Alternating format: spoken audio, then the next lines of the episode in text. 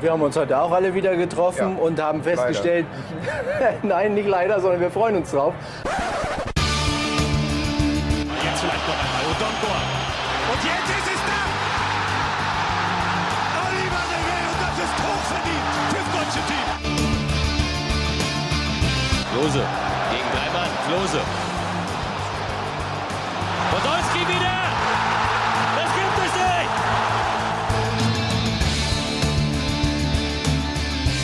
Materazzi scheint da ein paar nette und nicht so feine Worte gefunden zu haben und dann rastet er aus.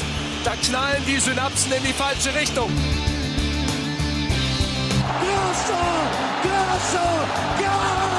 Gol di Grosso! Gol di Grosso! Gol di Grosso! Willkommen!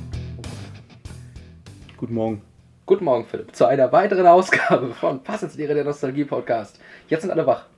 Ja, ja. Ja, ich es, auch. Es gibt ja Leute, die Das, fangen, das Ding kommt aber am Abend raus. Also. aber die hören es nicht alle am Abend. Nee, die hören sich alle am Abend. Vielleicht hört es ja jemand morgen früh und denkt sich, boah, jetzt auf dem Weg zur Arbeit und Aber manche hören es auch zum Einschlafen und die können jetzt auf jeden Fall nicht mehr einschlafen. dann könnt ihr auch die Folge ja mal ganz schön zu Ende hören. Das freut uns ja. Ja, willkommen zu einer weiteren Ausgabe von Passenslehre der Nostalgie Podcast. Hier am Mike sind zum einen Tobias Görtler, das bin ich, und in einem heute mal nicht Auto thematisierten Shirt, sondern in einem BVB-Shirt. Philipp Ich Weigelt. dachte, wir reden heute über Dortmund. Ja, Äh, deswegen habe ich angezogen. das stimmt, das stimmt. Wir reden heute über Dortmund. Also willkommen und guten Morgen, Philipp Weigert. Äh, guten Morgen. Mhm, Herr, Herr Göttler. Wir befinden uns bei vier Fünfteln unseres Sommerspecials. 80 Ging schon Prozent. wieder sehr schnell vorbei, vorbei, muss ich sagen. Das hat die deutsche Nationalmannschaft auch gesagt. Sowohl in der Folge, die wir heute besprechen, als auch in der aktuellen Gegenwart. Ja, ist so. Wollen wir das kurz thematisieren? Wir können gerne drüber reden. ich finde das lustig. Ja, also du freust dich? Eine Ära geht zu Ende. Ja, ja, aber du freust dich, dass sie zu Ende geht. Also, ich habe damit kein Problem, dass Ja. sie zu Ende ist. Wie gesagt, ich hätte sie schon früher äh, herbeigesehnt, aber es blieb mir verwehrt. Ja, jetzt hast du es so gekriegt. Du wolltest es ja am liebsten, gut, jetzt, nachdem er 2014 nicht zurückgetreten ist, wolltest du es am liebsten haben, dass er schön gegen Ungarn in München. Gegen Ungarn äh, raus, das wäre auch äh, ein Highlight gewesen.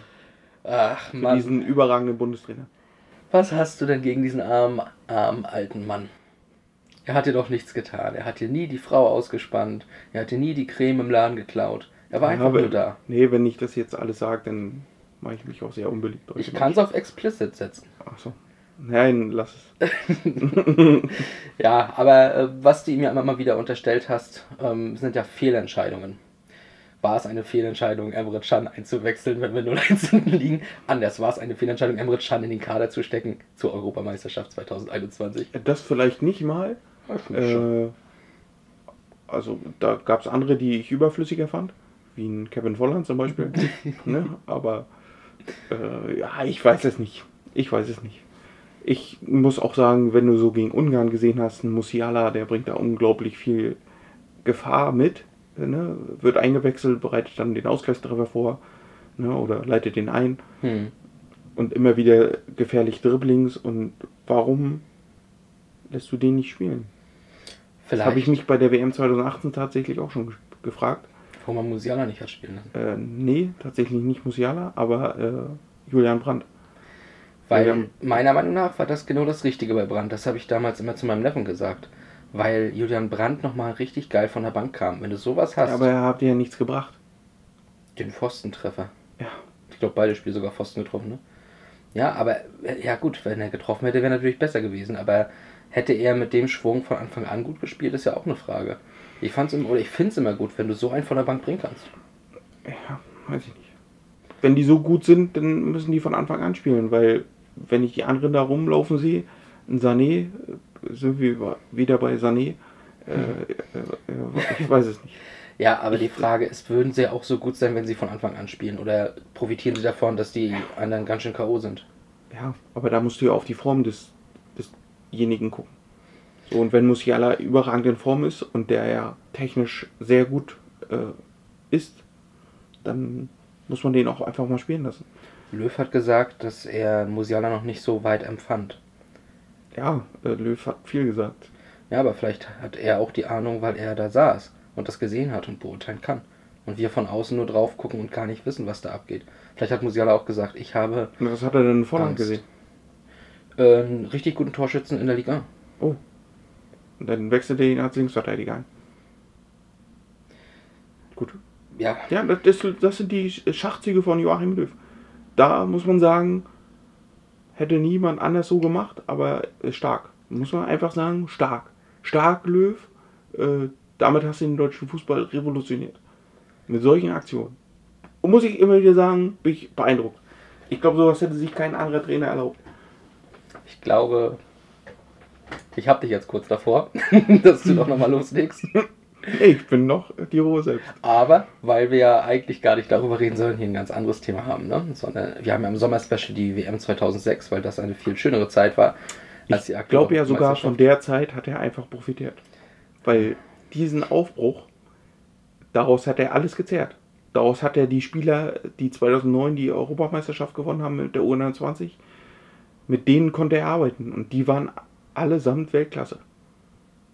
Tja, Außer vielleicht so ein Beck oder so. äh, ja gut. Ich weiß jetzt gar nicht, wer da alles noch im Kader war damals, 2000. Ja, na, auf jeden Fall so eine also Leute. Sandro Wagner war dabei, das weiß ich noch. Ja, na, jetzt siehst du ja, wo Sandro Wagner jetzt landet. Ja, aber als Trainer von Unterhaching. Ja, das siehst du. Also Ja. mehr geht doch gar nicht. Da war auch mal Hasenhüttel. Ja, aber solche Leute, guck dir, guck dir einen Hummels an, einen Boateng, Kedira. einen Özil, einen Kedira. Die haben das Neuer, glaube ich, auch, ne? Neuer. Die haben das 2014 Mit getragen. Tobi Sippel als äh, äh, Ersatztorwart, ne? Das weiß ich Vom ersten FC Kaiserslautern möchte ich an dieser Stelle anmerken. Irgendwo ist ja immer einer von lauter. Immer. Und Gestern auch bei TV Total äh, so eine Highlights gesehen von. es äh, gibt gar kein TV total mehr. naja, ich habe es aber gestern gesehen, das Video. Oh, also vielleicht gehst du doch nochmal ins Bett, Philipp. Ein ein Best-of von äh, Jürgen Klopp Oh, nice. über TV Total. Das war auch sehr überragend. Okay, das ist schön. Ja, ähm, aber wie gesagt, lass uns doch mal in die Vergangenheit gehen. Ne? Denn 2006, da waren wir alle glücklicher und ich glaube auch euphorischer. Weil, wenn ich das jetzt mal vergleiche, vielleicht kann, okay, das vielleicht als letzten Schwenk zu, äh, zur Europameisterschaft jetzt gerade. Ich habe ja bis auf England gegen Deutschland nicht ein Achtelfinale geguckt. Nicht, weil ich keine Zeit gehabt hätte oder sowas. Sie liefen, ich war dann auch zu Hause. Ich hatte aber einfach keine Lust. Also ich habe auch mitbekommen, klasse Spiele. Jetzt der Tag vor dem Deutschlandspiel, diese beiden 3-3s und äh, Verlängerung, Elfmeterschießen und sowas, alles sicherlich sehr rasant und interessant zu sehen. Aber ich hatte absolut kein Interesse einzuschalten. So, und Deutschland gegen England, ich gebe es zu, hätte ich wohl auch nicht geguckt, wenn ich jetzt nicht hier ne, mit, äh, mit, mit Leuten zusammen quasi dazu verpflichtet gewesen wäre, äh, da zu sein und das dann anzugucken. Und ähm, wo ich nur das Spiel gesehen habe, ich hätte es jetzt auch verpassen können, glaube ich. Es war jetzt nicht so, dass. Also hätten wir darüber jetzt nicht geredet, wäre das, glaube ich, auch niemals in diesem Podcast gelandet, weil wir werden über dieses Spiel nie wieder reden müssen. Ja. So. Das war jetzt nicht das Größte für England. Vielleicht kommt da noch was. Dann können wir mal irgendwann drüber reden. Ähm, für Deutschland war es halt das aus. Gut, letztes Spiel von Yogi. Yogi hatten wir schon als Typen. Brauchen wir auch nicht nochmal. Also, äh, das Ding äh, wird nicht in den Geschichtsbüchern groß landen. So, und deswegen, Gut, ich glaube, der erste Pflichtspielsieg von England gegen Deutschland seit 66 oder ja, ja, aber es ist nicht der erste überhaupt damit, ne? Und das Nein. 66er wird, glaube ich, eher mal Thema bei uns sein. Vielleicht ja. Vielleicht, könnte sein. Ähm, genau, und übrigens bin ich nicht der Einzige, ne? Ich habe auch so mitbekommen, hier bei uns in der Region, in MacPom gibt es durchaus ein paar Wechsel in, in, äh, im Sport, was die Trainerposition angeht. Und immer wieder höre ich, ja, das Feuer brennt nicht mehr, das Feuer ist während Corona erloschen. Ich frage mich ein bisschen selber, ist es bei mir auch der Fall? Ist einfach das Feuer auch mit Corona so ein bisschen ausgegangen? Ähm, bin, ich, bin ich übersättigt gewesen von Fußball und habe jetzt keine Lust auf Europameisterschaft? Ich weiß es nicht. Ich weiß aber, dass ich damals sehr viel Lust auf Fußball hatte. 2006 die Weltmeisterschaft im eigenen Land. Die Welt zu Gast bei Freunden. Das Halbfinale zu Gast bei Freunden. Denn da sind wir inzwischen angelangt. Die Viertelfinals sind gespielt und wir haben nur noch europäische Spitzenteams im Turnier dabei. Ja, Deutschland, Portugal, Frankreich, Italien. Also die Todesgruppe der diesjährigen Europameisterschaft Plus Italien. plus Italien. Und nur noch Italien ist dabei. Ist das nicht witzig? Ich lache mich tot. Ja, äh, genau. Mal gucken, wer es macht. Mal gucken, ob es wieder Italien macht. Damals haben sie es gemacht und auf dem Weg dahin mussten sie erstmal im Halbfinale auf Deutschland treffen und zwar im Westfalenstadion. Das Ergebnis kennen wir alle, aber bevor wir wirklich über das Ergebnis reden, müssen wir, glaube ich, auch nochmal auf das Viertelfinale zurückgucken, denn da war ja das Spiel gegen Argentinien und nach dem Spiel gegen Argentinien, darüber haben wir letzte Woche gesprochen, gab es das Royal Rumble Match und da hatte Frings gewonnen gegen Julio Cruz. Allerdings äh, nicht für lange, denn er musste seinen Titel wenig später abgeben und wurde für zwei Spiele gesperrt. Äh, darunter dann leider eben auch das Halbfinale. Und ich weiß noch, wie ich damals, als ich diese Sperre mitbekommen habe, also erstmal war ich ja sauer, dass es sie gab. Und ich weiß noch, wie ich damals komischerweise von Frings, also ab diesem Zeitpunkt, wo er gesperrt war, hatte ich von Frings plötzlich die Meinung, als ob das der, der, Sechser der Welt wäre. So, wenn er fehlt, können wir nicht gewinnen. Das war so direkt mein Gedankengang. Äh, ohne Frings, das kann ja nichts werden. Jetzt fehlt unser bester defensiver Mittelfeldmann und so. Vorher war er halt einfach nur, ja, das ist halt der, der das spielt. Aber plötzlich hatte ich so dieses Gefühl, scheiße, ohne Frings war es das. Das weiß ich gar nicht mehr, wie das Gefühl war. Eklig. Ich habe es auf jeden Fall nicht, also diese Schlägerei, also ich habe da nicht viel gesehen. Du meinst, Das war ja ein Gerangel. äh, ja, du hast nicht gesehen, was, ja, genau. Also, und dafür so eine Sperre zu verteilen, weiß ich nicht. Bioff hat doch, glaube ich, auch einen. Ja, Bioff hat auch ne? angefangen, glaube ich. Ja, ne? ne? Bei ihm, er war quasi, äh, wie sagt man, Ground Zero. Ja, Und- auf jeden Fall, weiß ich nicht. Äh, Ja, ich, also ich verstehe es halt auch nicht, weil, wie du sagst, es war ein Gerangel von allen Seiten. Ja, Frings erwischt Julio Cruz mit seinem Faustschlag. Okay, ist doof. Aber da gab es doch bestimmt noch zig andere, die sich gegenseitig irgendwie auf irgendeine Art und Weise geschlagen haben. Äh, Und da jetzt den rauszupicken und zu sagen, aber du wirst gesperrt, lächerlich. Also, Ja. sag ich jetzt, lächerlich. Aber es war leider die Entscheidung. Und da musste man ihn ersetzen. Man entschied sich für, um wieder auf dein Shirt zu gucken, Sebastian Kehl. Der, der für dich vielleicht noch wahrere El Capitano. Obwohl du ja auch ein großer Ballack-Befürworter warst und bist, glaube ich, immer noch. Definitiv. Aber, ähm, also wenn man nur auf den BVB guckt, dann ist Kili einer, den. Dann würde ich jetzt auch nicht Ballack nennen, das ist richtig. Naja, auf gar keinen Fall. Ja, äh, Kehl, ich, also ich weiß gar nicht mehr, scheiße, jetzt habe ich den Kader gerade nicht parat, aber huch, da habe ich ja wieder mein grünes Heft mit dem vorläufigen Kader und öffne das mal ganz unauffällig und ohne, dass ihr das merkt, obwohl ich es gerade ankündige, wen könnten wir denn noch dabei gehabt haben? Ja. Borowski war noch dabei. Der war auch drin im Spiel. Äh, ich habe davor nochmal reingeguckt, Schweinsteiger hat nicht von Anfang an gespielt. Mhm, Okay. Auch ganz merkwürdiger Move. Na, war das Löw? Naja, Löw war dahinter. Der hat wahrscheinlich gesagt, oh, den Schweini. Ah, der kann ja nix. Haben wir nicht noch den Volland hier irgendwo? Wir haben ja Schoau noch, äh, Tim Borowski. Ja gut, der hat gegen Argentinien die Vorlage gemacht, vielleicht war das der Lohn. Aber warum ist denn Schweini raus? Denn Gottverdammt, dann, dann mach halt so, ein, so eine parallele Doppelsechs mit Borowski und Ballack und einer sichert dann immer mal ab und der andere macht ein bisschen Vorgang, muss halt gut kommunizieren. Damals war die Raute ja auch noch sehr beliebt, ne? Ja, ja, ja, das war auch damals noch Haut, deswegen überlege ich gerade, dass du zurückziehst, den Zehner. Aber auch gefährlich gegen Italien. Warum, stell, also warum solltest du gegen Italien defensiver spielen? Gerade gegen Italien, die ja selber jetzt nicht unbedingt damals vor allem nicht mit Offensivfußball glänzten. Aber ich gucke gerade in den vorläufigen Kader, wie gesagt, und von denen, die hier drin stehen, kann ich glaube ich relativ sicher sagen, war keiner mehr dabei. Ähm, also Ernst war es, war, war sicher nicht im WM-Kader 2006, das weiß ich. Ansonsten Hitzelsperger war zwar dabei, aber ich glaube, der, also damals war er noch recht jung und ich glaube sogar eher noch auf den Flügeln eingesetzt worden beim VfB auch. Deswegen, ja. Nee, nee, musstest am Ende Kehl nehmen, glaube ich. Kein guter Kader offensichtlich. Hat man nicht gut äh, aufgepasst. Für Frings nur Kehl zu haben. Na, und mit Abstrichen dann Borowski Ballack. Naja, gut. Ähm, man hat sich aber so entschieden. Und was ich auch noch weiß, war, und das habe ich auch nochmal nachgeprüft im Vorfeld, dass äh, kurz vor der WM ein Testspiel gegen Italien stattfand. Und das hatte ich auch noch so im Kopf, dass wir übel auf den Arsch bekommen haben. Und so war es auch. Wir haben 4-1 verloren, haben 4-0 hinten gelegen. Robert Huth hat noch, Ansch also nicht Anschluss, sondern den, den Ehrentreffer gemacht, kurz vor Ende. Ähm, aber ja, das war natürlich, wie sagt man in Bayern, erwatschen. Ne? Und da war dann auch die Kritik groß, weil ja, wenn wir jetzt hier gegen Italien so vermöbelt werden, warum müssen wir die WM im eigenen Land überhaupt noch spielen? Wollen wir die Gruppenphase überhaupt starten?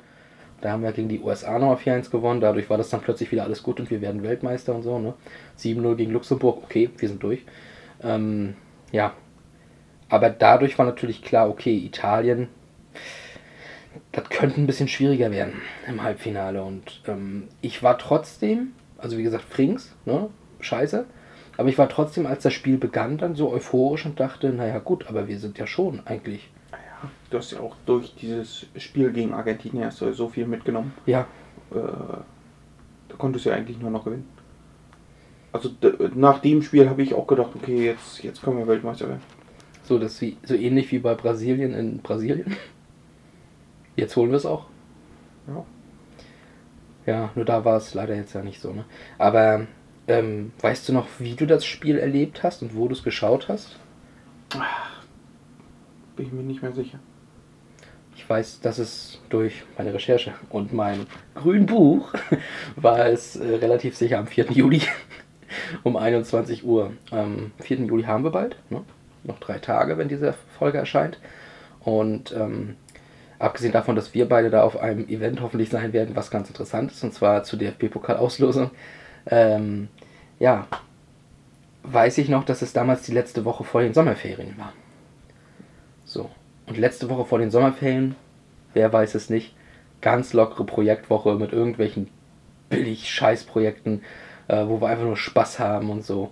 So war das damals dann auch bei mir. Und äh, deswegen war es auch kein Problem, länger wach zu bleiben, weil das Spiel war irgendwie 21 Uhr erst. Ne? Also so wie heute quasi jetzt bei der Europameisterschaft dann ja immer die Spiele sind. Aber damals war ich jünger, da war das natürlich noch ein bisschen schwieriger, auch mit dem Wachbleiben und so. Aber da war es dann okay, wach zu bleiben. Also meine Eltern hatten noch nichts dagegen, dass ich mir noch eine Verlängerung, falls sie dann äh, kommen sollte, noch mit angucke, weil ist ja am nächsten Tag sowieso lockerer Tag. Und ähm, ich weiß aber noch, dass ich es alleine geguckt habe. Und zwar in meinem, also ich hatte zwei Zimmer. Um, die waren recht klein beide, aber es waren halt zwei Zimmer und in dem einen war halt quasi mein Wohnzimmer in Anführungsstrichen, wo so Schreibtisch und sowas alles war. Und dann hatte ich noch so ein kleines Schlafzimmer mit Doppelstockbett. Ähm, meine Schwester war zu dem Zeitpunkt allerdings schon ausgezogen.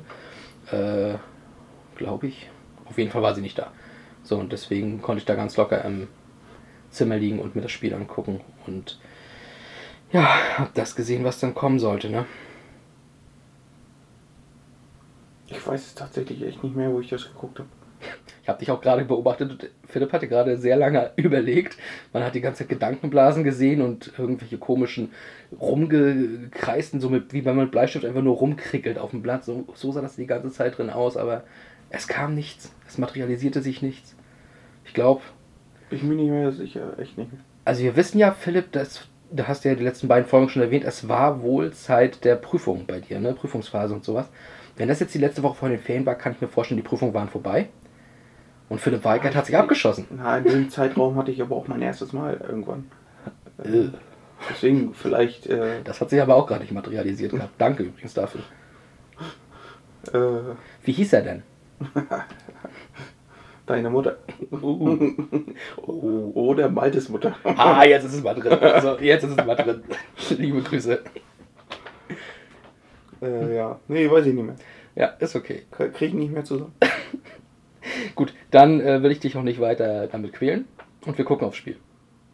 So, ähm, von dem Spiel weiß ich noch, dass, also das, was mir am weitesten drin ist, abgesehen von der Verlängerung dann später, war halt, wolltest du gerade wieder was mit Walters Mutter sagen? Nee, nee, nee, tatsächlich nicht. ähm, nee, und zwar eine Chance von Bernd Schneider. Wir hatten eine Chance durch Bernd Schneider, der Ball irgendwie auf rechts rausgespielt. Übrigens bin ich, ich bin immer noch der Meinung, dass Bernd Schneider in diesem Podcast viel zu kurz kommt. Das ist egal. Da werden wir irgendwann später nochmal einen genaueren Fokus drauf legen. Aber in, der, in dem Spiel hatte Bernd Schneider eine Riesenchance dann. Wie gesagt, Ball rausgelegt. Er schießt ihn, glaube ich, auch aus dem Strafraum schon. Richtig mit Wucht. Und der Buffon kriegt die Pranke noch hoch und lenkt das Ding drüber. Und ich weiß aber nicht mehr, ob das schon in der Verlängerung war oder ob das in der zweiten Halbzeit irgendwo war oder sogar in der ersten Halbzeit. Ich weiß nicht, wann diese Chance war. Aber das war so eine Chance, wenn die reingeht, finito, glaube ich. Weißt du, das war ja auch so ein Spiel. Wer das erste Tor schießt, gewinnt das Ding wahrscheinlich. Ja. Ne, Das war ein ganz, ganz enges Ding. Und das war, glaube ich, auch die beste Chance der Deutschen. So, und ja, die wurde halt nicht genutzt, weil Buffon halt Buffon war. Ja. Und das, das weiß ich noch, das war so enorm bitter. Ähm, ja, und ansonsten muss ich ganz ehrlich sagen, weiß ich halt, also ich kann mich nicht mehr an Einzelheiten aus dem Spiel erinnern bis zur Verlängerung. Wie ist es bei dir? Ähnlich. Ähnlich, ne? Also ich weiß noch dieses Grosso-Ding. Ja. ja. das ist irgendwie. Ach doch! Ich habe, Entschuldigung. Der Stachel sitzt irgendwie noch sehr tief von dem Grosso-Tor. Ja. Ich weiß auch das 2-0 von der Piero, das war halt auch ein richtig geiles Ding. Ja. Äh, Also überragend. den Ja. nagelt der da irgendwie unter die Latte rein. Mhm. Das war schon, das war schon geil. Äh, hat aber auch nochmal wehgetan. Sogar noch mehr als das 1 bei mir persönlich. Ja, ich weiß nur noch, dass Grosso sich gefreut hat äh, und das war sehr eklig. Ja, der hat so Augen zu mit dem Ja, Kopf so das war- geschüttelt und geschrien und Ja, ich glaube da, also in dem Moment wäre er eine, also hätte man eine Voodoo-Puppe gehabt und dann er würde nicht mehr aufstehen. Uh. Ja, aber wahrscheinlich hast du sogar recht, ne?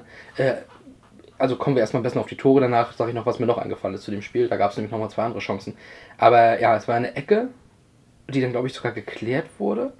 Und dann Pirlo mit einem überragend, also sowas, was sie da, äh, sie dann nicht, äh, wahrscheinlich auch, aber ich meine, äh, was, was äh, Xavi und Iniesta später so für Pässe gespielt haben. So diese genau in den Strafraum, in den Raum, diese 90-Grad-Pässe plötzlich. Genau richtig. Das hat äh, Pirlo in dem Moment ja auf Grosso gespielt. Ja, und äh, da, da schließt der Typ halt einmal ab und dann ist das Ding gleich unhaltbar für Lehmann, ne? Also keine Vorwürfe. Wir haben letzte Woche Vorwürfe an Lehmann stellen können, heute machen wir ihm keinen. Äh, da hat er da hat er keine Chance. Ach, Niemals. Nein. Und bei Del Piero übrigens auch nicht. Ne? Das war, also ich weiß halt, dass 1-0 kommt und ich hatte so Scheiße, aber es sind ja noch zwei Minuten so ungefähr. Ne? So, vielleicht haben wir noch mal eine Chance. Und ich glaube sogar, Odonko bekam noch mal den Ball, hat dann wieder seinen Turbo angesetzt. Das hat dann nicht funktioniert und so. Und dann äh, kam irgendwie eine Flanke rein und dann wurde der Ball geklärt und dann dieser scheiß Konter. Aber da hat, glaube ich, oh, wer war denn das? War das Gilardino dann nachher? Der den Ball festmacht und gar nicht hinguckt, aber dann den Ball eben genau in den Lauf von Del Piero zurücklegt und der, Also, wie du sagst, dieser Schlenze ins lange Eck in den Winkel, ey, wie kann man den denn so da reinsetzen? Aus der kurzen Entfernung, den so perfekt da oben in den Winkel. Ey, also du kannst doch auf so einer kurzen Distanz nicht so eine Feder reinprügeln. der Piero kann es. Del Piero kann's. Ey, Wahnsinn. Aber Ah, war schon. Also, die haben ja dann auch, also das haben sie halt eiskalt gemacht und äh, war halt stark. Ja, Italien war leider in dem Jahr ein bisschen gut, ne? Ähm, mir ist noch eingefallen, es gab noch Aluminiumtreffer in der Verlängerung. Ich glaube, Sambrotta. An kurzen Pfosten oder sowas geschossen. Ja. Und äh, ich glaube, kurz, sogar kurzer Pfosten, schult der Lehmann raus oder so zur Ecke. War kann sogar sein, dass es direkt vor dem 1-0 war. Äh, war so, so eine ganz dicke Pfostenchance. Mhm. Ich glaube, Latte vielleicht auch nochmal. Also Italien hatte in der Verlängerung die besseren Chancen und nutzte sie irgendwann. Ähm, bittere Kiste, aber nicht unverdient, ne? Dann, wenn man es so, so betrachtet. Dann wieder nicht. Ja. Einer musste ja weiterkommen. Ich habe dann noch eine kleine Randgeschichte oder Randnotiz zu diesem Spiel. Ich weiß nicht, ob du das wusstest, aber das war die allererste Niederlage eines DFB-Teams im Westfalenstadion. Haben vorher noch nie da verloren. Okay, krass. Die Italiener. Ja. Dafür äh, hat Dortmund ja mal diese Italiener besiegt. Aber das war in München. 97. Das war geil. Rickenlupfen jetzt, sag ich immer. Ja, ähm, wir müssen oder wir wollen, auch wenn wir ausgeschieden sind, natürlich über das Westfalenstadion nochmal reden. Das ist nämlich eins der Stadien, die wir heute zum Thema haben. Zwei Stadien, Westfalenstadion und natürlich die Allianz Arena, denn da hat das andere Spiel stattgefunden, über das wir heute reden. Ähm, ich glaube, als Dortmund-Fan hast du vielleicht ein bisschen mehr zum Westfalenstadion zu sagen als ich, deswegen würde ich dir den Vortritt lassen. Ja, was soll ich jetzt zum Stadion sagen? Äh, es ist einfach ein Fußballtempel. Also, wenn, wenn du jetzt mit äh, jungen Amerikanern sprichst und die von der Yellow Wall sprechen, äh, ne, dann weißt du doch schon Bescheid. Also, dieses Stadion ist in der ganzen Welt bekannt und gefürchtet. Äh, und nicht nur wegen dem Stadion an sich, sondern auch wegen den Fans. Hast du denn mit Amerikanern über die Yellow Wall gesprochen? Kürzlich? Ja. Habe ich mir fast gedacht. ja, äh, ich habe jetzt gerade mal, während du kurz geredet hast, den Text aus meinem grünen Buch durchgelesen. Völlig irrelevant.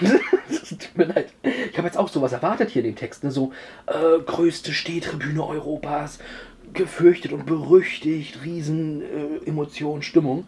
Nö, hier steht dann die Reinhold, Rei, wie heißt die Reinoldi-Kirche? Wurde im 13. Jahrhundert errichtet und ist das Wahrzeichen Dortmunds, Museum Altertum, bla bla bla bla bla.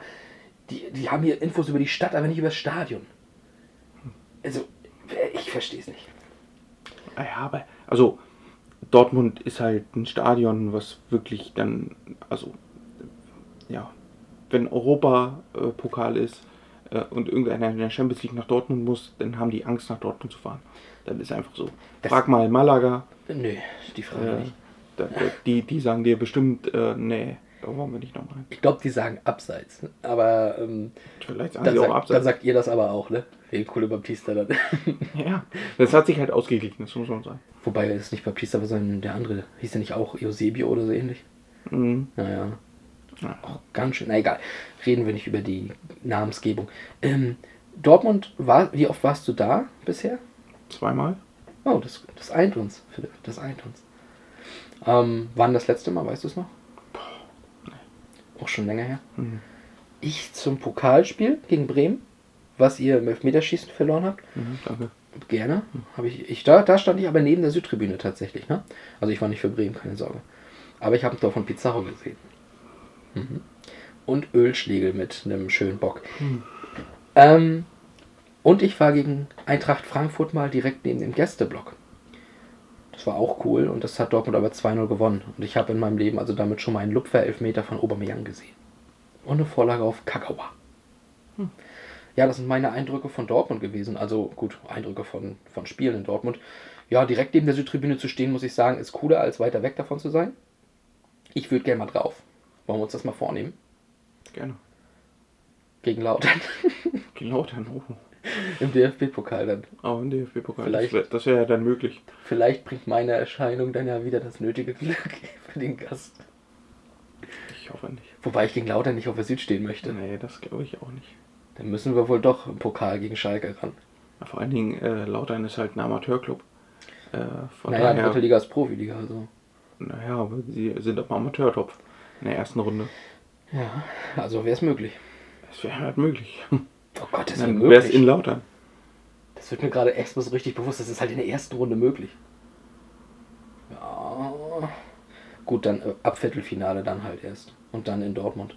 Aber wie gesagt, ich will dann ja nicht auf die Süd. Dann müssen wir doch ein anderes Spiel wählen. Okay. Leipzig? Müssen wir aber einen, einen Freund von uns mitnehmen. Hm. Ja, aber dafür müssen wir auch nett sein und ihn mal mit, oder mit ihm mal mit nach, nach Aber dann auch in, in Leipzig. In Leipzig machen wir es, ja. Auf die Südtribüne in Leipzig gehen wir mit ihm. Im Und, Sektor B. und äh, dafür. Ich habe ihm ja letztens schon gesagt, er kann sich jetzt eine Dauerkarte für den Sektor B in Leipzig holen. Oh, das ist gut. Aber wollte er nicht. Weiß ich auch nicht. Nee, warum. finanziell, wenn er die ganze Zeit schon nach AC Mailand jetten muss. Ja, na gut. Okay. Ist auch nicht billig. Ja, ähm, abgesehen vom Westfalenstadion haben wir noch ein anderes Stadion, wo du schon mal warst. Mhm. Und zwar die Arroga äh, Allianz Arena. Gerade noch gerettet. Ja, auch ein schönes Stadion, muss man schon sagen. Ist wirklich ein schönes Ding geworden. Ähm, ist auch sehr beliebt, was ich so mitbekommen habe. Auch so weltweit, europaweit. Die schauen gern nach München. Ja, das ist halt ein Nachteil und das ist der FC Bayern München.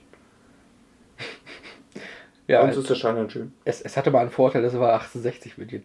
Ja. Nein, ähm, die waren da eigentlich auch völlig falsch aufgehoben. Ja, definitiv. Ähm, ich zeige Philipp in diesem Moment einfach mal eine Karte, weil wir haben hier in meinem grünen Büchlein auch immer so eine Karte. Und du siehst halt München, wo das da liegt, und hast dann nochmal den näheren ähm, Blick drauf, ähm, ja, wo es liegt. Und hier war ich mal, Die Autobahn. die A9. Da bin ich dran vorbeigefahren. Näher war ich nie dran. Ich war noch nie drin. Ähm, es war damals auch Tag, also es war nicht irgendwie beleuchtet. Ich kam aus Österreich, aus dem Skilager zurück. Ja, hat meine damalige Schule jedes Mal für die neuen Klässler organisiert. Das heißt, ich bin auch erst nach der WM 2006 dran vorbeigefahren. Ähm, hatte noch nie so groß den Reiz, dahin zu fahren irgendwie. Also wie gesagt, ich war ja nur zur Besichtigung da, Ja. als wir in München waren mal. Und ja, hat mir jetzt auch gereicht. Also ich glaube, die Stimmung ist halt in so einem leeren Stadion genau gleich, als wenn es voll ist. Das sehe ich auch so. Dieses, diese, dieses Vorurteil, das bleibt doch haften. Ne? Das äh, gucken wir auch gar nicht drauf, ob sich das irgendwie geändert hat. Das ist scheißegal. Das ist so München. Das ist so und fertig ist. Also, das hörst du ja äh, im Fernsehen auch schon immer. Da höre ich immer Musik, wenn ein Tor fällt. Ja, naja, Musik spielen sie ja ein, klar. Ja, ja. Ja, ich dachte mir schon, dass da kein Orchester steht. Nee, aber, Obwohl bei der Nationalmannschaft gab es das ja auch schon. aber in anderen äh, Stadien, da hörst du halt noch Fans, die Ja. dann so richtig ausrasten. Ne? Ja, die letzten, weiß nicht, die letzten, letzten Monate war schwer. Ja, die letzten Monate schwer. Aber davor auch. Daran habe ich mich gewöhnt inzwischen. Ich weiß gar nicht, wie das ist. Also da fand ich zum Beispiel jetzt ähm, Deutschland-England so vor 60.000. Äh, das ist schon geil. Das stimmt. Also ich muss auch sagen, der Moment des Abpfiffs, dieser eruptive Jubel, der hat mich auch schon ein bisschen mitgenommen. Ne? Also das, sowas holt mich dann auch ab. Das fehlte auch. Das war, das fand ich auch sehr, sehr geil. Ja. Äh, ansonsten, also Allianz Arena nehmen wir uns nicht vor. ja, ich, ich hab's jetzt auch, wie gesagt. Ich, bra ich brauche das jetzt nicht so. Da fahre ich lieber, wie gesagt, nach Gelsenkirchen oder sowas mal ran und gucke mir das mal an. Ja, Ähm. das ist ja auch schön, zweite Liga. Ist auch schön, Oh, gibt ein paar schöne Duelle bestimmt dieses Jahr. definitiv.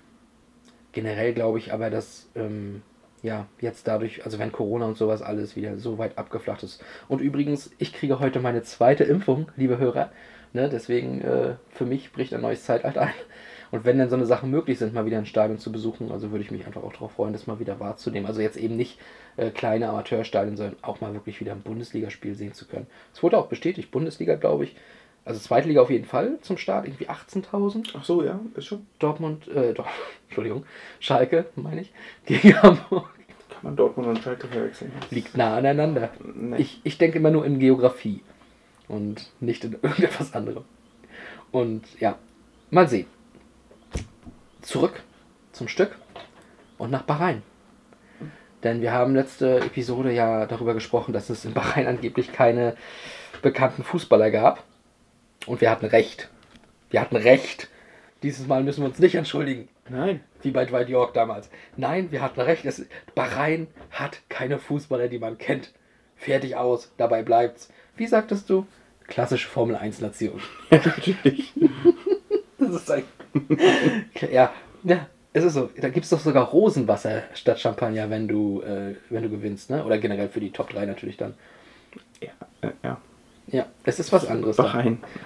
Worüber reden wir? Ja, Bahrain. äh, übrigens, was wir auch am Wochenende erfahren haben, die USA interessiert Formel 1 so gar nicht, ne? Ja. Die hatten ja, äh, ich glaube in Austin und ich glaube in Houston, früher mal in Dallas, natürlich Indianapolis, die hatten ihre Formel 1 Grand Prix, versuchen es immer wieder. Aber es scheint wirklich überhaupt keine Sau zu interessieren. Das ist eine, das ist eine Nesca-Nation, ne? Und ein bisschen Football. Ja, und allen möglichen anderen, Scheiß. Äh, auch Motorsport, glaube ich, machen die ja da kranke Sachen. Ja, wir So hatten mit diese, großen diese, Treckern fahren oder so ein Scheiß. diese äh, Eurotrucks, was ich dir neulich erzählt habe, ne? Sie- Diese Rennen. Also, das ist äh, völlig absurder Scheiß. Ja, gut, lasse machen. Ja. Takashis Castle vielleicht, so, so eine Sache. Ja, das, ich, es wirkt halt wieder so, wie äh, wenn sie das äh, ja, metrische System nicht anwenden, ist ja auch wieder so ein Ding. Also, als ob sie einfach nur weg wollen vom Mainstream. Nö, wir machen jetzt was anderes. Was ist absurd? Busse. Lass uns Bus fahren. Ja, und wahrscheinlich brauchen sie es einfach, dieses Alleinstellungsmerkmal. Naja, Sind halt anders. die sind ganz doll anders. Wer auch anders war, schon immer in seinem Leben, war Zinedine Zidane. Und zwar ein Fußballer von einem anderen Planeten. Und wir kommen damit mal aufs andere Halbfinale zu sprechen. Portugal gegen Frankreich. Ja. Erinnerst du dich äh, noch, was ich vor zwei Episoden, glaube ich, ich glaube aber auch nur im Vorgespräch oder irgendwie zwischen uns mal erzählt habe? Da wollte ich heute nämlich mal drauf eingehen. Und zwar diese Zidane-Begrüßung von Real-Mitspielern. Bei Spanien gab es diese nette Begrüßung zu Ronaldo, dieser Deathly Kiss sozusagen. So, bye bye Raúl. Viertelfinale dann Ronaldo. Bye bye Ronaldo. Und jetzt dieses Herzen von Luis Figo. Dieser, weiß nicht, es, es war ja klar, es ist so, also ich fa- das ist halt total rein interpretiert. Das ist wie wenn der Lehrer fragt, was hat der Autor damit gemeint? Und es ist nie das wirklich gewesen. Der Autor hat halt einfach nur gesessen und war high wie Sau. So, und hat sich überhaupt nichts dabei gedacht. Und Sidan auch nicht. Aber dieser Gedanke einfach so, dass da dieser Sidan geht. Und es ist seine letzte Weltmeisterschaft, seine letzten Spiele. Das aktuelle könnte sein letztes Spiel sein, immer wieder, ne? Löw kennt das. So, und dann geht er da eben an seine Ex-Kollegen vorbei und gibt jedem nochmal so diesen französischen äh, äh, Bies, Gross Bies, schreibt man ja am Ende von Briefen. Ne? So, und ähm, das gibt er dann nochmal äh, Raoul, sag ich, ich sag mal, verabschiedet ihn, verabschiedet Ronaldo, verabschiedet Luis Figo und die fliegen dann halt auch alle raus. Und irgendwie finde ich das so, so, einen schönen, ah, so eine schöne Nebengeschichte. Ich, ich, weiß nicht, vielleicht bin ich da eigen, aber ich mag das. Solchen, solchen Schabernack. Ja, also ich weiß nicht, ob er sich das in dem Moment so gedacht hat. Ich kann gar nicht. Äh, ich glaube eher nicht, aber im Nachhinein kann man das schön daraus machen. Im Nachhinein ist es eine schöne Story. Ja. Und es sind ja auch wirklich so seine. Also, du, du bist ja, du hast ja zu diesen Amerikanern, die du vorhin schon angesprochen hast, hast ja auch gesagt, so real, was da so für ein Team war, eben mit Beckham, Figo, Zidane, Raúl, äh, ne? Ronaldo. Das sind halt, ist halt genau dieses Team gewesen, ne? Und das waren ja wirklich die Creme de la Creme. Und hier spielen sie gegeneinander und ja, weiß nicht. Schön. Ich find's schön. Schön war nicht das, was ein Chelsea-Spieler gemacht hat. Und zwar Ricardo Cavaglio. Ich weiß gar nicht, ob er damals schon bei Chelsea war, gehe ich aber jetzt mal von aus. Ja. Ähm, wie er Thierry Henry im Strafraum legt, äh, springt halt vorbei. Henri wäre frei durch, also im Strafraum schon, und ja, er zieht halt seinen linken Fuß nach und Henri fällt, klarer Elfmeter. Ich habe genau zwei Sachen zu diesem Spiel noch im Kopf. Das ist zum einen der Elfmeter von Zidane, also weniger eigentlich sogar der Elfmeter. Ich weiß jetzt gerade auch nicht mal, wie er ihn reingemacht hat. Also war es nicht wie im Finale dann, worüber wir nächste Woche reden. Er muss ihn einfach irgendwie reingeschossen haben. So. Aber der Jubel danach, der war so. Er hat so gejubelt, so, weiß nicht, als ob er die ganze Zeit geschrien hat. So dieses, also die Fresse so fast in so einer Nullform aufgerissen. Und ähm, ja, rannte dann halt irgendwie zur Seite. Und ich weiß nicht, ob denn damals vielleicht auch ein Foto davon gemacht wurde, was um die Welt ging oder sowas, als das Foto für das Spiel. Aber das ist halt so komisch in meinen Höhen eingebrannt. Und das habe ich zum einen im Kopf und zum anderen, äh, wie ich damals CR7 gehasst habe. Mhm. Oder in dem Fall war es ja, glaube ich, sogar CR17. Die 7 war ja noch Figo, wenn ich mich nicht irre. Könnte sein, ja. Ja, ne? ja also CR17. Weil, ähm, muss ich auch zugeben, ich war damals nicht für Frankreich. Ich war damals für Portugal, weil ich die einfach so. Die hatten halt Dego, äh, Ronaldo eigentlich und äh, Figo und so. Und, und vor allen Dingen hatten sie bei der EM 2004 ja auch. Ja, äh, genau. Und Frankreich kannte ich auch wirklich nur aus 2002 mit dem Kack-Turnier und dann 2004 so lala. Ähm, Portugal hat er begeistert. Ricardo mochte ich auch. Und ich hatte mit äh, Fernando Meira Bundesliga-Bezug. Ja, dass der in Verteidigung Stamm spielte, bei denen ist auch eine Sache, ne? Naja, äh, und deswegen, ich war so ein bisschen für Portugal in dem Moment. Und dann gab es halt Freistoß und Ronaldo hat sich hingestellt. Und der war ein bisschen weit entfernt, der Freistoß. Und ich habe dann gesehen in seinem Stand, damals noch ohne breite Beine, da waren die Klöten wohl noch nicht so breit wie heute, da hat er, da habe ich schon gewusst, er schießt. Und dachte mir dann nur, was für ein Spast. Ey, flank den Ball rein. Da stehen sie alle. Da ist eine größere Chance, als wenn du von da schießt. Du hast keine Chance, dass der irgendwie reingeht, du Lack, aber du kannst gar nichts. Scheiß Manchester United. So. Und er schießt und der geht fast rein. Aber nicht, weil er gut geschossen war. Der geht halt komplett zentral auf Mann. Aber Bates lässt ihn halt komplett bescheuert nach vorne abklatschen. Und war das sogar Figo? Gab es halt eine Kopf, obwohl Kopfballchance. Aber er war halt eine Kopfballchance. Ich weiß nicht, ob es Figo war. Aber vielleicht war es auch Pauletta. Wahrscheinlich war es Pauletta. Köpft den Ball auf jeden Fall über die Latte dann, aber frei vor Bates stehend. Das hätte der Ausgleich sein können. Ähm, ja. Und das sind die einzigen beiden Sachen, die ich noch extrem im Kopf habe zu dem Spiel. Ich habe gar keine Erinnerung an das Spiel. Wirklich gar nicht. Weißt du, dass es stattfand? Ich, nee. Es fand statt. Ah, oh. Das ist, das ist eine gute Info. Aber echt nicht, weiß ich. Keine Ahnung. Hab ich gar nicht mehr auf dem Schirm. Gut. Also ich weiß nur, dass Frankreich gewonnen hat. Ja, das äh, entnehme ich dem, es, dem Endergebnis der WM. Mhm. Ja, aber. Ne, weiß ich nicht. Ich, ich weiß dann wieder Spiel um Platz 3 und Finale, da weiß ich wieder Bescheid. Wir sehen uns nächste Woche, Philipp. Ja, Den Rest mache ich dann jetzt mal fix alleine. Nein. Ich, ich hau ab. Du bleibst hier. So, macht's gut, Leute. Jetzt muss ich euch alleine über den Song äh, unterrichten, den ich heute behandeln möchte. Und das oh, beim Song bin ich wieder da. Oh, verdammt. Ach stimmt, das ist ja sein Lieblingsperformer. ja, genau. Ja, aber jetzt habe ich dich reingelegt, denn ich habe noch ein Thema. Ah. Scheiße, was? habe ich dich wieder Kiel geholt. Ähm, und zwar habe ich äh, ein bisschen recherchiert noch, ne? Ein bisschen diesmal. Und habe einfach, ich bin auf eine Sache gestoßen, die ich nicht wusste. Es gab ja natürlich Awards wie den Goldenen Schuh und so, ne? Weißt du, dass es den Award gibt für die unterhaltsamste Mannschaft? Nee. Der wurde irgendwie von den Leuten gewählt. Ich sage jetzt auch mal den Leuten. Und ähm, bevor wir nächste Woche, wo wir sowieso andere Sachen noch besprechen müssen, das nicht drauf haben und sowas, ne, habe ich mir gedacht, nehme ich das mal noch fix hier mit rein. Die ganze WM betrachtet, was war für dich das, oder was denkst du vielleicht auch, war das unterhaltsamste Team äh, der Weltmeisterschaft 2006? Ja, dann kann es ja nur Deutschland gewesen sein.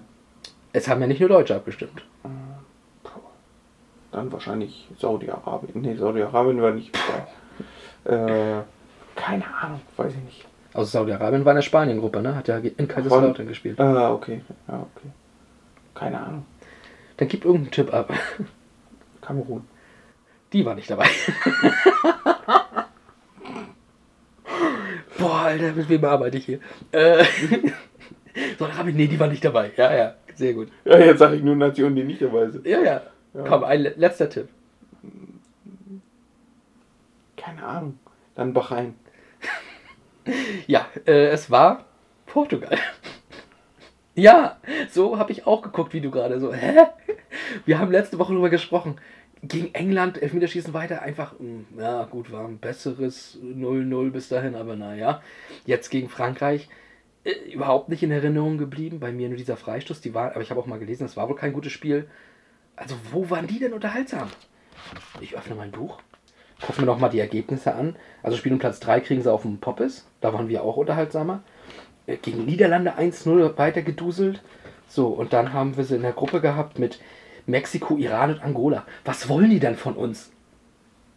Gewinn gegen Angola dumm 1 zu 0 mit durch Pauletta, das weiß ich noch. Gegen Iran 2-0, 2-1 gegen Mexiko. Gut gewinnen alle Spiele. Aber äh, unterhaltsamstes Team? Ey, das war. Das ist doch dumm. Ja, also, ja. Ich meine, Italien, das gegen Australien war Aber äh, ich sag mal so, Messi wurde auch bester Spieler der WM 2010. 14. Äh, 14. 14, ja. Ja, gut. Aber das haben ja die idiotischen Journalisten gewählt. Wie auch die, die ja immer den Weltfußballer wählen. Das ja auch immer. haben auch nur Portugiesen mitgemacht. Nelly Furtado hat wahrscheinlich einen Song darüber geschrieben und dann haben alle abgestimmt. Ja. Oder die dachten, es geht um die EM 2004. Weil Ah. da hätte ich es geglaubt. Oh, okay. Das kann sein. Ja. Rückwirkend nochmal. Weil es da den Award nicht gab, wahrscheinlich. Posthum. ähm, oh Gott, Entschuldigung. Komm, kommen wir zum Song, schnell. Obwohl, wird auch nicht besser. Wir kommen zu Olli Pocher. Ah, Aber er muss genannt werden, denn da war der Ursprung allen Übels schwarz und weiß. Es wird heute noch gespielt. Es wird heute noch gespielt. Ich glaube aber, es ist nicht mehr die Torhymne von Deutschland. Ich glaube, das wurde vor zwei Jahren geändert. Da gab es nämlich eine Abstimmung. Aber ich weiß nicht, ob sie durchging. Auf jeden Fall Ich habe so selten deutsche Tore gesehen. Ja, aber vor zwei Jahren heißt 13 Jahre lang. War das, also ich weiß nicht, was die für einen Knebelvertrag hatten, aber Schwarz und Weiß von Oliver Pocher, von Oliver fucking Pocher, war die Torhymne von uns, als wir Weltmeister wurden. Das, das wird immer so sein. Das wird immer so sein. Alter. Die, gut. Mir mir fehlen halt die Worte. Nee, wir brauchen auch nicht mehr sagen zu dem Song. Also ich finde ich, finde ich ihn gut? Nein. Finde ich, es ist eine Torhymne? Nein. Schwarz und Weiß, äh, wenn man es heute rausbringt, ist, glaub, sind glaube ich auch wieder gleich Fragen aufgeworfen. Ähm, aber er singt, er kann ja auch nicht singen. Ach. Flanke, Kopfball, Tor. So stellen wir uns unsere Mannschaft Er vor. ist halt ein Comedian. Ja, naja, obwohl, auch das. Naja, aber in dem Genre äh, ist er ja. Kasper, ja. Also, wie gesagt, wir brauchen, glaube ich, nicht weiter reden. Aber Ja, ich glaube, es ist besser, wenn wir da nicht weiter drüber reden. Ne? Also, Olli Pocher, du, du, du erlebst uns sprachlos über das, was du da geleistet hast. Aber wie gesagt, also wir müssen halt diesen Song hier auch noch reinwerfen, weil es ist halt einer der WM-Songs 2006 gewesen. Ne? Das muss man sagen. Und bevor wir dann nächste Woche auf dann vielleicht den offiziellen Song auch kommen, ne, wo wir uns auch schon sehr darauf freuen, weil wir auch mit dem Song einiges verbinden, glaube ich, ähm, können wir mal ganz kurz noch ein bisschen Transparenz reinhauen. wir hatten ja vor der WM ein bisschen überlegt, wir brauchen fünf Songs. Welche sind die fünf Songs? Und so. Und wir hatten da ja auch noch ein paar andere gesehen gehabt. Und da gab es noch einen, siehst du, den habe ich schon wieder vergessen. Aber wir hatten da noch irgendeinen so ganz komischen gehabt. Noch nicht, was wir nachher kurze Zeit drin hatten, sondern so einen ganz komischen. Und äh, den hatte ich auch noch ganz doof im Hinterkopf, aber da war es schon schwierig zu finden. Und was wir lange überlegt hatten, war Maschkenada reinzunehmen von den Black Eyed Peas mit äh, diesem Sergio Mendes oder so. Und ähm, da haben wir aber leider rausgefunden, dass der erst irgendwie die Woche nach der Weltmeisterschaft rauskam und wir mit dem einfach nur die WM verbinden. Er war auch drauf auf dem ähm, EA-Spiel zu FIFA WM 2006, vielleicht auch deswegen, aber da war auch Metafix mit Big City Life drauf. So, das ist auch ziemlich mau. Ähm, nichtsdestotrotz äh, wollte ich damit dazu einfach nur nochmal sagen, wir hatten wenig Spielraum und wir mussten Schwarz und Weiß hier mit reinbringen. Ja, Und die Bedeutung. tut uns leid. Ja. Und die Bedeutung war ja irgendwo da, wenn er 13 Jahre Ja. da ist. Also ich glaube, den haben ja auch viele gefeiert. Also nicht nur 2006, sondern auch danach die Jahre noch. Hm. Und die Generation haben wir jetzt hier. Genau. Ja. Na gut, gucken wir auf andere bedeutende Leute und hören uns einfach nochmal ganz kurz an, wie er Deutschland aus dem Turnier schoss. 120th minute into the box. Backing up Podolski. Cannavaro screaming out of there. Gilardino going one on one. Cuts it back inside. Del Piero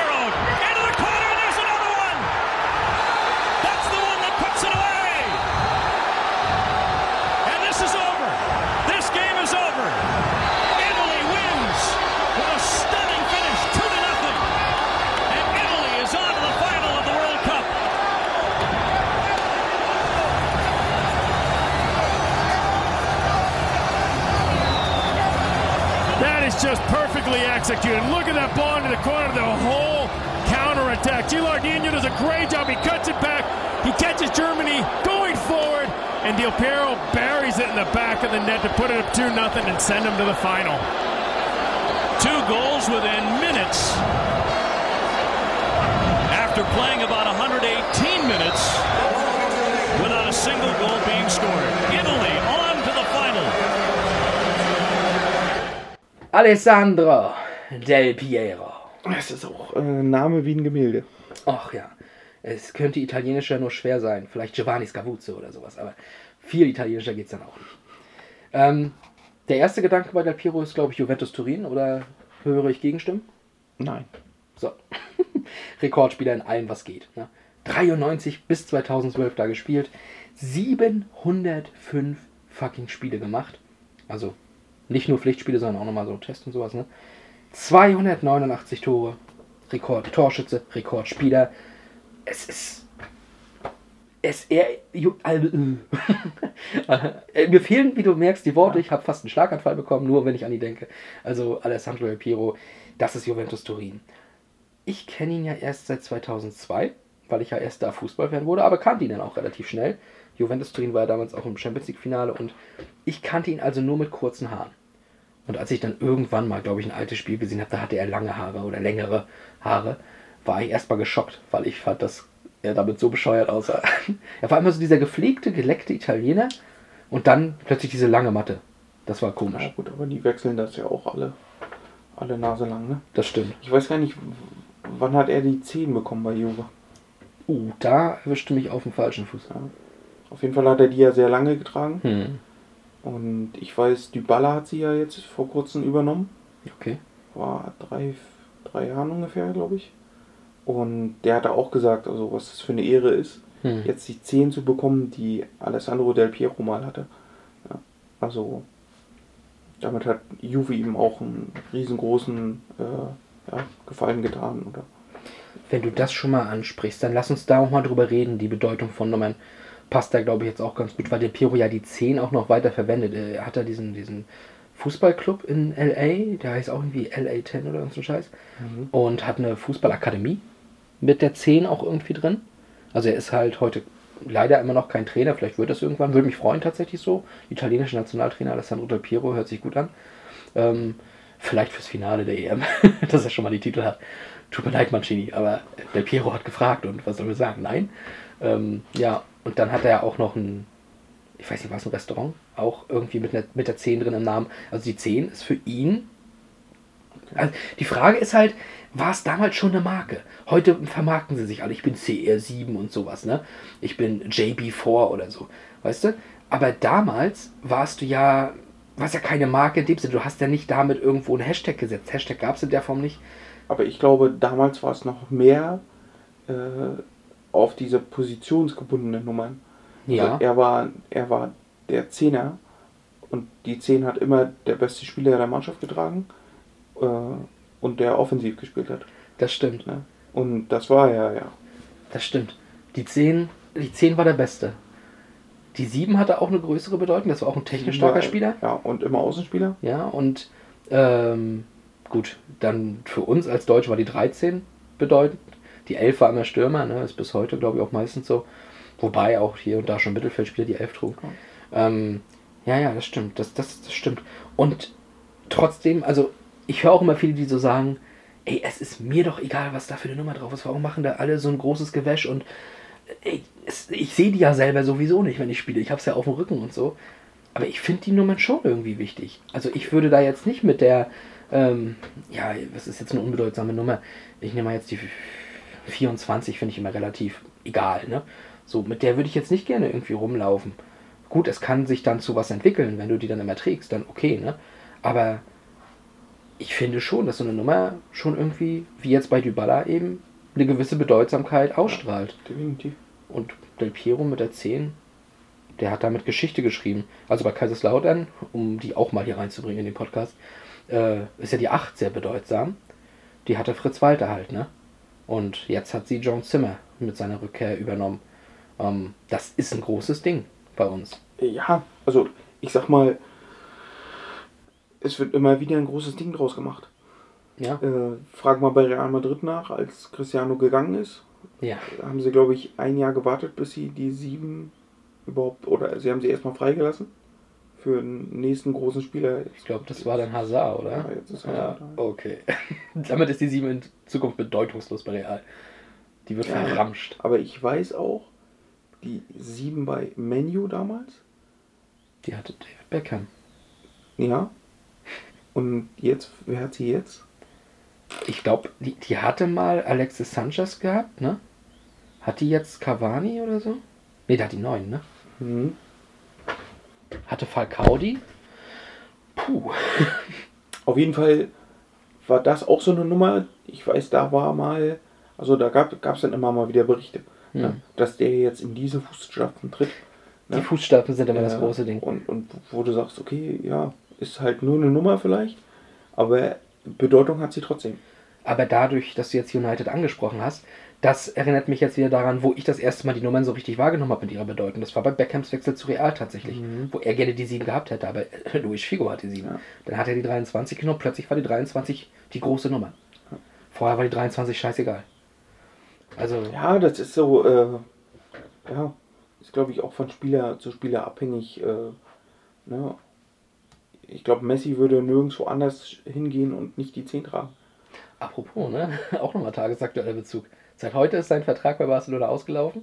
Also er ist ohne Verein. Also Kaiserslautern sucht noch einen Offensivspieler. Kann ich nur sagen. Ich weiß auch nicht, worauf die da warten, aber gut. Jetzt stell dir vor, der geht zu City und die holen auch noch Haaland. Und Mbappé. Naja. Dann ist es, glaube ich, ein bisschen zu doll und dann geht das kaputt und funktioniert irgendwie nicht. Aber naja, gut. Kommen wir zurück zu einer Zeit, wo es funktionierte. Und das war 2004 zum Beispiel. Da funktionierte nämlich der FIFA-Teil noch. FIFA Football 2004. Hab ich. Immer noch. Und zwar hat ein sehr guter Kumpel, mein bester Kumpel, um genau zu sein, hatte damals äh, das Spiel sich geholt, irgendwann mal, ich weiß auch gar nicht warum. Und als der vor ein, zwei Jahren oder so, oder vor drei Jahren sogar, mich besucht hat, da hat er äh, das noch mitgebracht, weil er hat jetzt keine PS2 mehr und sowas. Ich habe tatsächlich immer noch eine und hat dann drei PS2-Spiele, die er noch hatte, mitgebracht. Ich auch irgendwie Managerspiel und ah, ich weiß gar nicht, was das andere noch war. Und äh, hat gesagt, hier, nimm. Und ich habe jetzt also den PS2-Teil FIFA 2004 noch bei mir. Mit auf dem Cover unter anderem Alessandro Del Piero. Dazu Henri und Ronaldinho. Das muss man ja sagen, die damalige Zeit war ja dann auch, auch italienisch geprägt noch, ne? Ja. Ich glaube, dann war es ja so, ja, weiß ich nicht, so nach 2006 ging es dann irgendwie ein bisschen weiter runter mit dem italienischen Fußball. Dann kam der Juve-Skandal und, Ja, genau. Das war so der Wendepunkt. und dann ging, dann äh, hast du ja jetzt bis vor, ich sag mal, drei, vier Jahren von Italien, war da gar nichts mehr. Also europäisch, Ja, ja, da, ja. War, da war gar nichts mehr los. Die waren tot. Auch die Liga war uninteressant.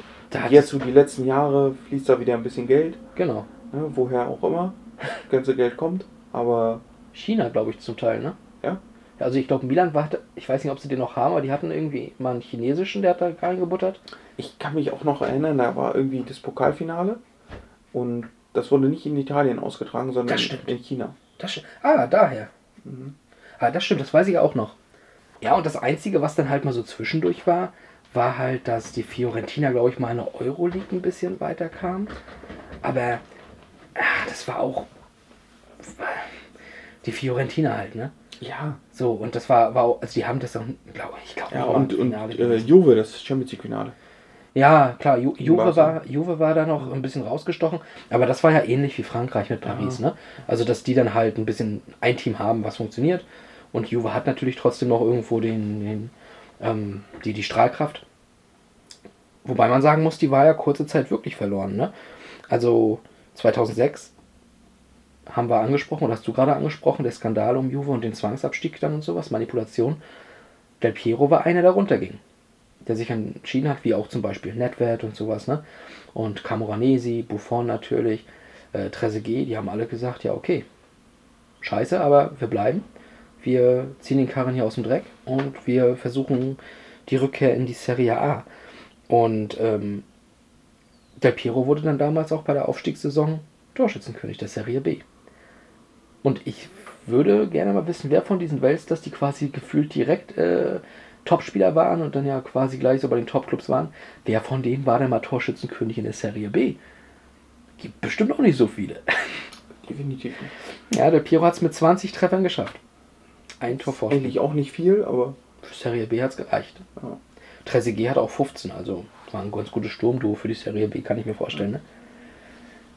Und da ist mir was aufgefallen. Auch da wieder Recherchegürtel am Werk gewesen. Ich bin ja auf diese Saison gegangen, um zu gucken, wie lief die denn für ihn. Ne?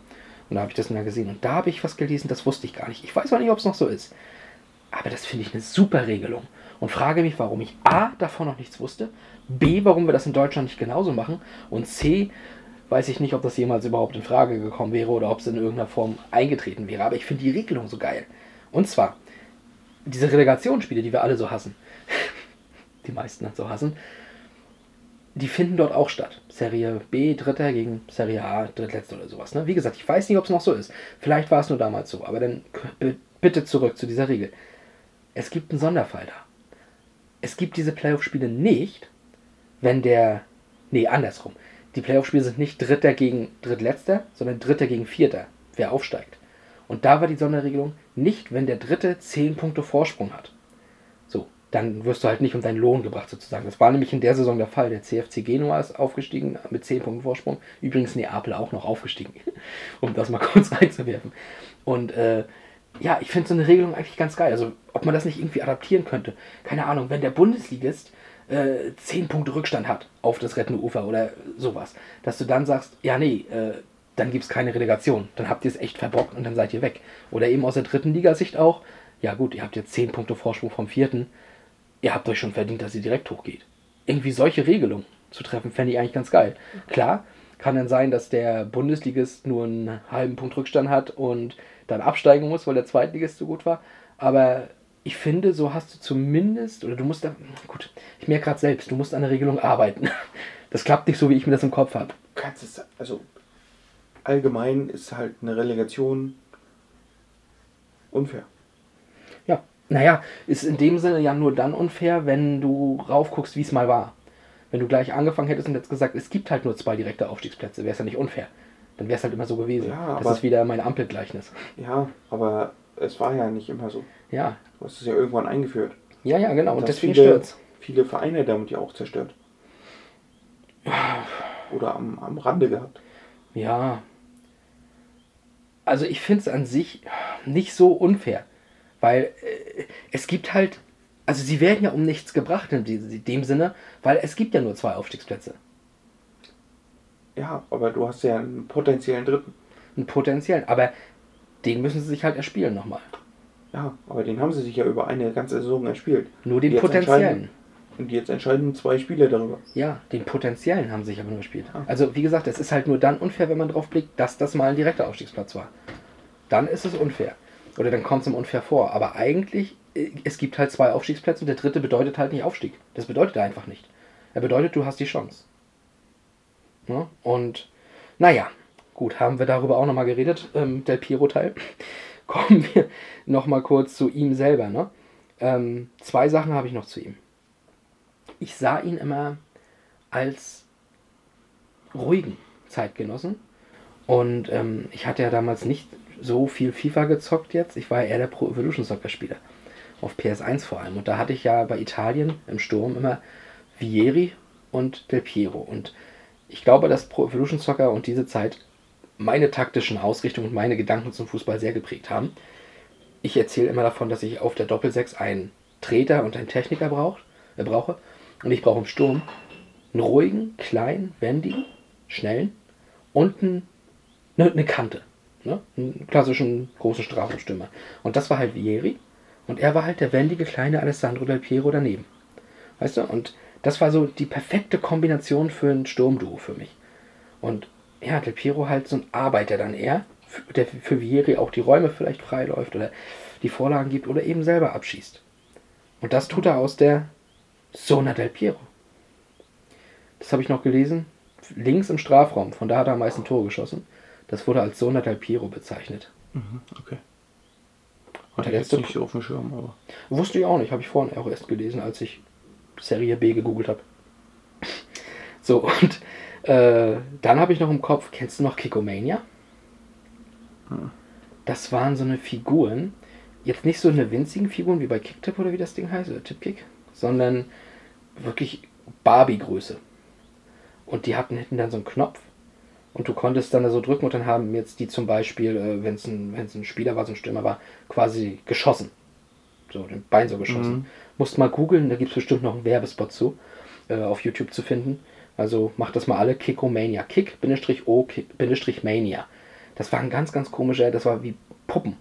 Wirklich. Und dann, da gab es so richtig das Material dazu wie Tor und sowas. Da gab es noch Buffon, da hattest du hinten so einen Hebel und konntest den Torwart so be- bewegen. Der andere konnte dann schießen mit dem Ball. Und da hat ein Kumpel von mir, nämlich Buffon und Del Piero.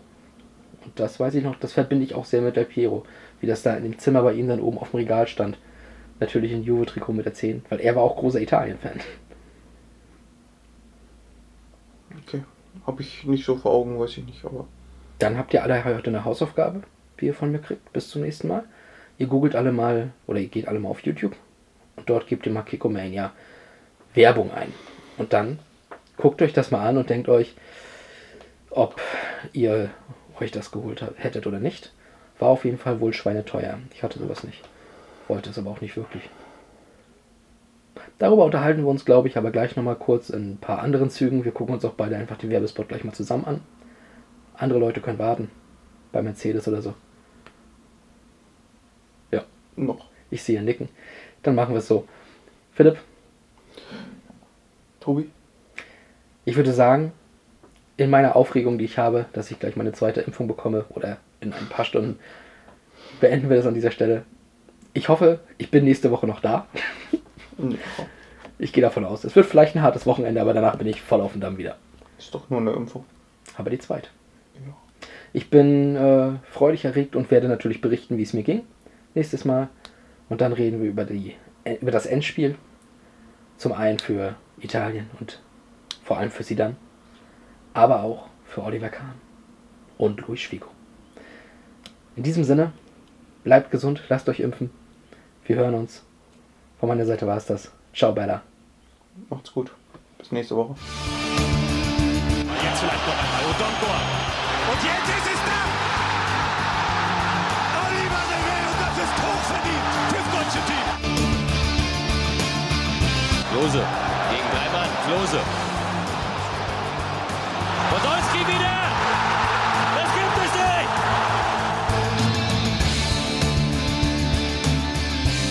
Materazzi scheint da ein paar nette und nicht so feine Worte gefunden zu haben und dann rastet er aus. Da knallen die Synapsen in die falsche Richtung. Grosso! Grosso! Grosso!